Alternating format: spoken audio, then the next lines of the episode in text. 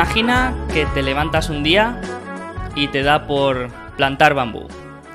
Por lo que sea.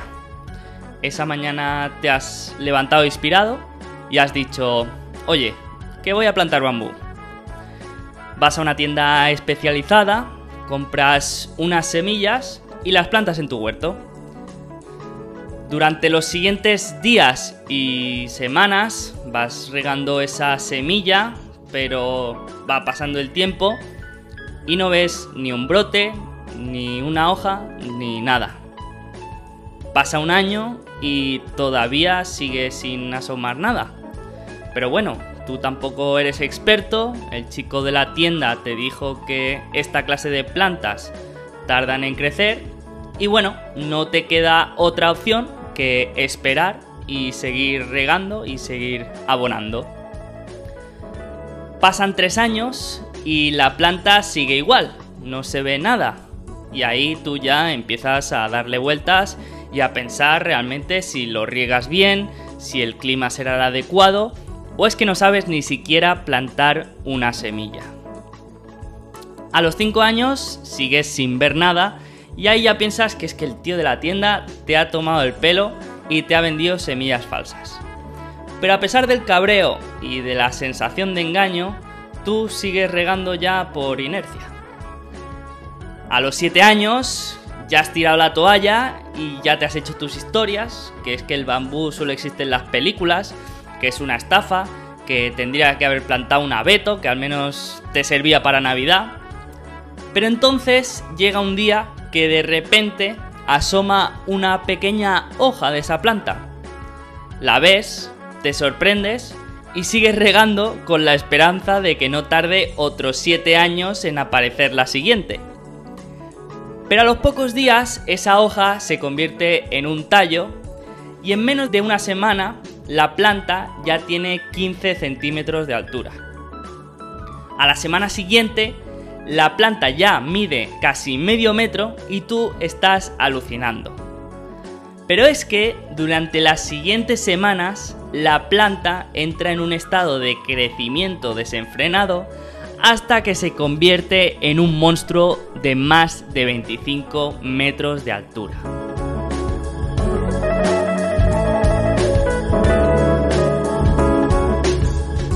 Se dice del bambú que es el árbol paciente.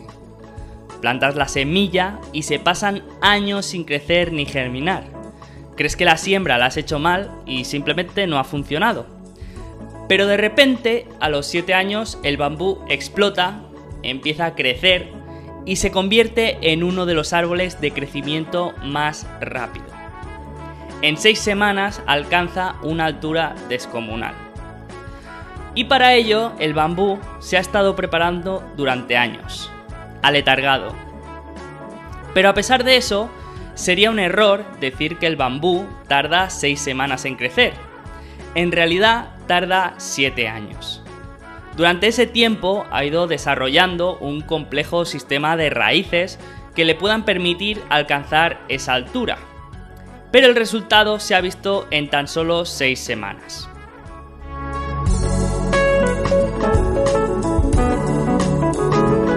Este es un concepto sobre el que he estado pensando mucho durante la última semana, los resultados exponenciales. Cuando nos proponemos objetivos tenemos tendencia a buscar resultados inmediatos y nos marcamos hitos graduales. Pero muchos resultados tienen un comportamiento más exponencial que gradual. Es decir, que durante días, semanas o meses no ocurre nada y de repente algo pasa y todo cambia. Como puede pasar con empresas, con algunas disrupciones o como por ejemplo con la decodificación del genoma humano. En 1990 se lanzó el ambicioso objetivo del genoma humano, un proyecto con un presupuesto asignado de 6 millones de dólares y una previsión de 15 años. Siete años más tarde se había consumido la mitad del presupuesto y la mitad del tiempo y tan solo se había podido secuenciar un 1% del total.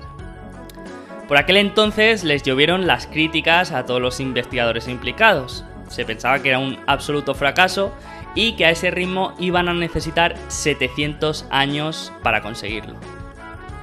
Los investigadores principales recibían llamadas y consejos de amigos que les sugerían abandonar el proyecto porque iba a ser una calamidad para su carrera e incluso que por favor devolvieran el dinero gastado. Pero el equipo continuó con mucha paciencia y quizá con la convicción de que muchos aprendizajes o muchos resultados están sometidos a los crecimientos exponenciales, no graduales. Y así sucedió.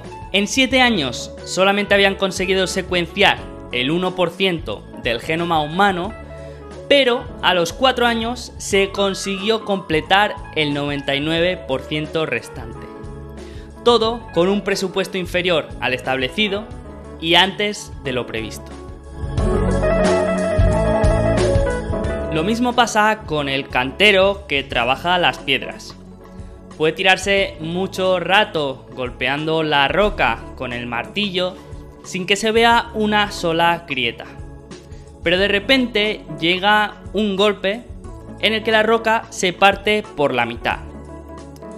Y ejemplos como este existen en muchos campos, ya sea para aprender un idioma, para desarrollar una habilidad o por poner un caso muy hipotético y por darle a la imaginación, en una epidemia mundial.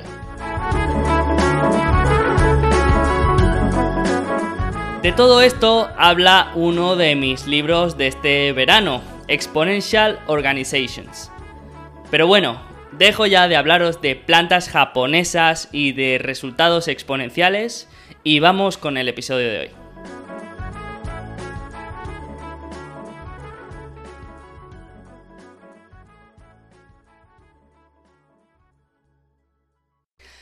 Muy buenas a todas y a todos, bienvenidos otra semana más, bienvenidos a Alfa Positivo. Hoy cerramos un ciclo de 8 episodios dedicados a entender mejor todo lo que hay detrás de un proceso de valoración. Y lo cerramos hablando de las técnicas de valoración. Pero voy a decir la verdad, no voy a mentir. He leído la parte del libro de Evaluation que trata sobre este tema y al final lo he dejado de lado y he dicho, vale, voy a explicar lo que yo entiendo por la técnica de valoración desde mi punto de vista, sin tecnicismos y sin complejidades y al final de la manera más amena que pueda. Si alguien quiere un enfoque más académico y más empírico, le dejaré un enlace en las notas del programa con una carpeta llena de papers y trabajos relacionados con la valoración de activo. Que ojo, no me malentendáis, son unos trabajos buenísimos y que a mí me han sido muy útiles. Pero para explicarlos en un podcast, pues no me parecen adecuados. Al final, son explicaciones sobre las que necesitas mucho soporte visual, gráficos y demás, y esto es un podcast, así que mm, como que no. Yo ya sabéis que me debo a mi público y intento que si hago un podcast, pues el contenido que publique sea audio friendly y no me voy a poner a hablar de modelos de valoración ni de matrices de retorno ni nada. ¿Vale? Entonces voy a intentar simplificarlo un poco. Bueno, pues metiéndonos ya en el tema, ya sabéis que nos hemos pasado todo el verano hablando de las ventajas competitivas, el ROIC, el crecimiento, los mercados, los riesgos, eh, el coste de capital, la creación de... En fin, que hemos tocado muchos conceptos y hoy vamos a cerrar todo este proceso hablando de las técnicas de valoración. Vamos a ver cómo ponemos valor a algo, que al final para mí es eso. Mm, eh, valga la redundancia, mm, valor es atribuir un valor a algo. No ponerle precio. El precio se lo pone el mercado. Nosotros tenemos que atribuirle un valor. Y el valor es algo bastante ambiguo, abstracto, eh, no es algo sólido, tangible, pero es algo que estamos calculando de manera inconsciente cada día.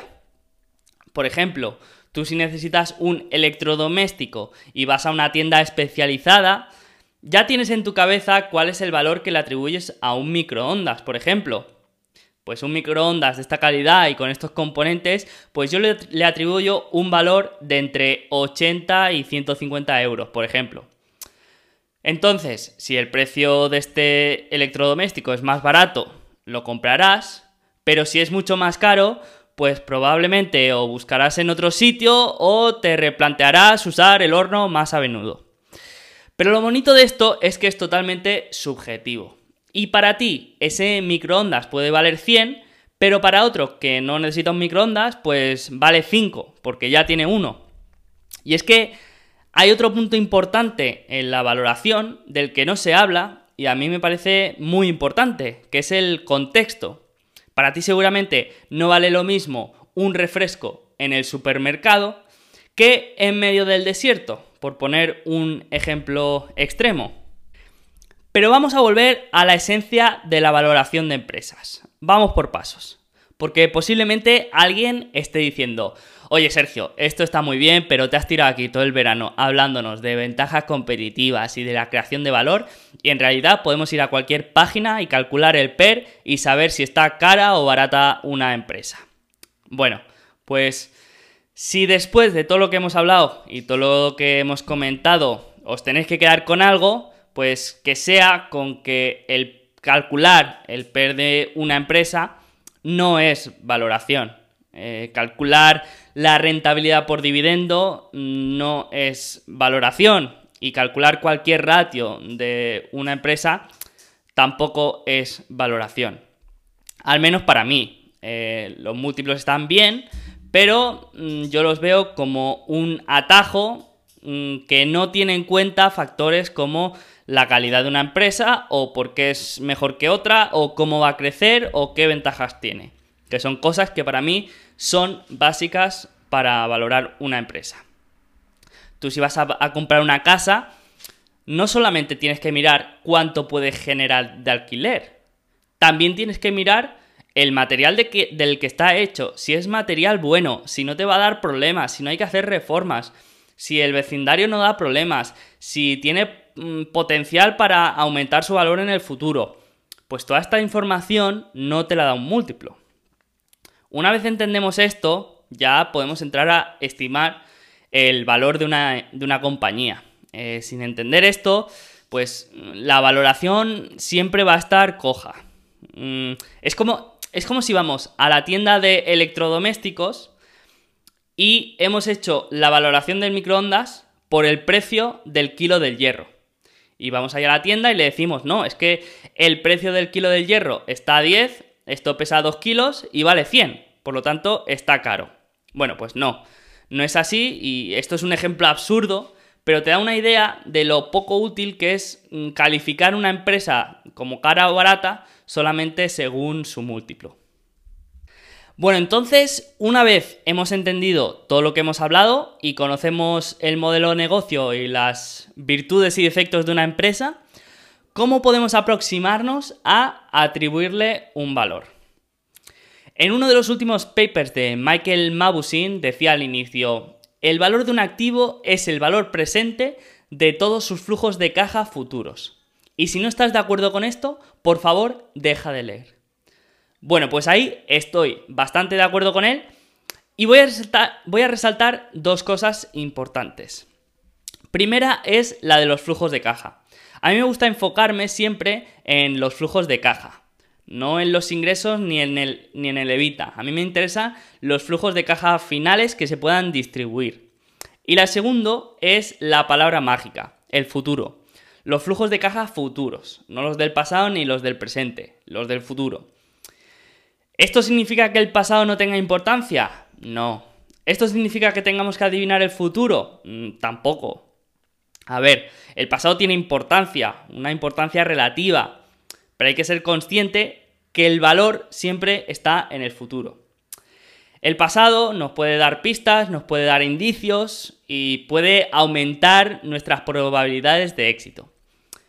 Eh, y luego, con lo de adivinar el futuro, mm, es algo que me llama mucho la atención, porque a veces se utiliza como base argumental para atacar la inversión activa, ¿no? Mm, dicen, como no podemos predecir el futuro, por lo tanto, no debemos elegir empresas porque no sabemos cómo lo van a hacer. Bueno, pues esto de adivinar el futuro, mm, en realidad, eh, según lo veo yo, es algo que estamos obligados a hacer de manera frecuente, incluso si, somos inversores pasivos. Me explico. Eh, vamos a poner, por ejemplo, un emprendedor que decide montar un negocio. Bueno, pues toma la decisión de montar un negocio y de crear un producto porque cree que ese producto eh, va a generar una demanda en el futuro y que va a haber gente que mm, quiera pagar por él y que va a obtener una rentabilidad. Esas son estimaciones que está haciendo al futuro. Eh, una persona que entra a trabajar en una empresa también está haciendo una predicción. Está, está estimando que la empresa va a ir bien en el futuro y que va a ser capaz de pagarle su salario. Entonces, yo no creo que sea posible adivinar de manera precisa lo que va a pasar en el futuro. De hecho, no, creo que nadie pueda hacerlo.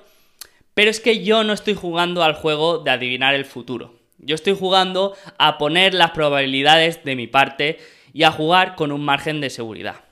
Entonces, sabiendo esto, que para mí lo que importa son los flujos de caja futuros, lo que voy a intentar va a ser hacer una estimación de lo que pueden ser los flujos de caja futuros en base a mi conocimiento sobre el modelo de negocio, sobre la estrategia de la empresa, sobre sus retornos, su tamaño de mercado, sus tasas de penetración y todo lo que hemos ido hablando.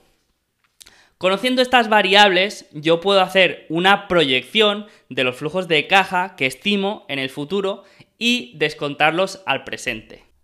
Descontarlos al presente significa aplicarle una tasa de descuento y ver cuánto vale una cantidad de dinero futura el día de hoy. Es decir, cuánto estarías dispuesto a pagar hoy por 100 euros eh, de aquí a un año, por poner un ejemplo. Bueno, pues esto es al final lo que es descontar eh, un flujo de caja. Obviamente esta proyección va a ser errónea, no va a ser cierta, pero yo ahora puedo jugar con las variables y ver la sensibilidad que tiene cada variable en mi retorno final como inversor. Por ejemplo, si he hecho un cálculo de los flujos de caja con un crecimiento anual del 15%, puedo probar a ver cómo afecta en mi retorno si este crecimiento del 15% que yo había calculado, al final no va tan bien y resulta que es un 5%. Y así con otras variables hasta hacerte tus posibles escenarios. Yo, por ejemplo, mm, puedo encontrar una empresa que el retorno sea del 20% anual con unos supuestos determinados, pero en la que si me equivoco y no va tan bien como planeaba, pues igual me puedo llevar un 10%. Eso es lo que yo llamo poner las probabilidades de tu parte. En cambio, si tienes una empresa que si hace X, eh, Y y Z y W, vas a llevarte un 15%, pero si te equivocas puedes perder capital, ahí Puede salirte bien, puede salirte mal, pero para mí no estás poniendo las probabilidades de tu parte. Es decir, que me gustan escenarios en los que no tengo que hacer estimaciones muy precisas, sino que hay un amplio abanico de probabilidades en las que en la mayoría el resultado va a ser bueno para mí. Pero si queréis una metodología más cálculo de servilleta, yo a veces, cuando estudio una empresa y no quiero meterme con el Excel a fondo, lo que hago es calcular, por una parte, la rentabilidad por flujo de caja libre, eh, lo que es el Free Cash Flow Yield, y le sumo el crecimiento del flujo de caja libre por acción que espero durante los próximos 10 años. Por ejemplo, si una empresa tiene un Free Cash Flow Yield del 5%. Y después de estudiar bien la empresa, creo que puede crecer los próximos 10 años un 10% de media su flujo de caja libre por acción, pues mi retorno será del 15%. El 5% del free cash flow yield y el 10% de crecimiento anual. Eso no significa que la acción vaya a subir cada año un 15%. Eso es imposible de saber. Eso significa que si se cumplen mis supuestos, a largo plazo mi rentabilidad va a ser similar a eso. Pero como os digo, esto es simplemente un cálculo de servilleta que también esconde algunos matices. Y con esto queda cerrada la edición de verano de Alfa Positivo. La verdad que hay muchas cosas que podría comentar acerca del episodio de hoy, como la importancia de las narrativas y el contexto, eh, algún ejemplo real, o hablar más en profundidad del margen de seguridad. Pero son temas que creo que se merecen un episodio entero y de los que iré hablando más adelante. Hoy tampoco quería hacer un episodio excesivamente largo. Y ya a partir de la semana que viene tendremos muchas novedades, tanto en el proyecto general como en el podcast. Con el podcast estaba dudando si seguir solamente con entrevistas o mm, hacer un contenido más variopinto. Y lo hablamos un poco en el grupo de Slack y lo que voy a hacer va a ser un poco de todo. Seguiremos con las entrevistas, seguiré con episodios más temáticos y también haremos cosas nuevas que todavía no puedo desvelar, pero ya sabéis que en Alfa Positivo somos innovadores. Así que espero que este podcast os haya resultado una buena compañía este verano y espero que lo siga siendo en el futuro. Yo, desde luego, voy a ponerle todo mi esfuerzo para que así sea. Muchas gracias por estar ahí y feliz fin de semana. Nos vemos la semana que viene.